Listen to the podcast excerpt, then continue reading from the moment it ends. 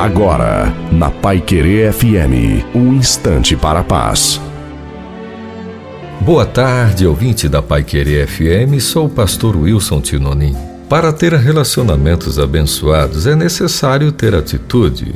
Pessoas que se conformam com a situação se acostumam com a rotina do dia a dia. É, podem até dizer: minha vida está boa assim, por que mudar? Tanto faz. Pessoas acomodadas perdem oportunidades, pois preferem evitar a fadiga.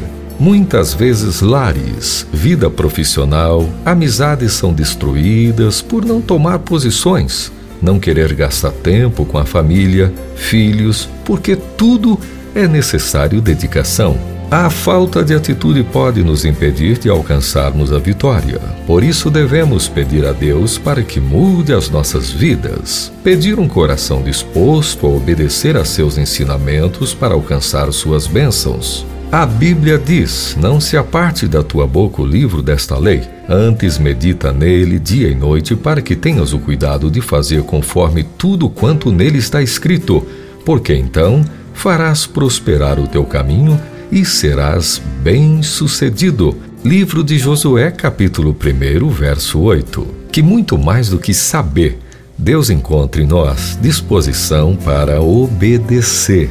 Amém.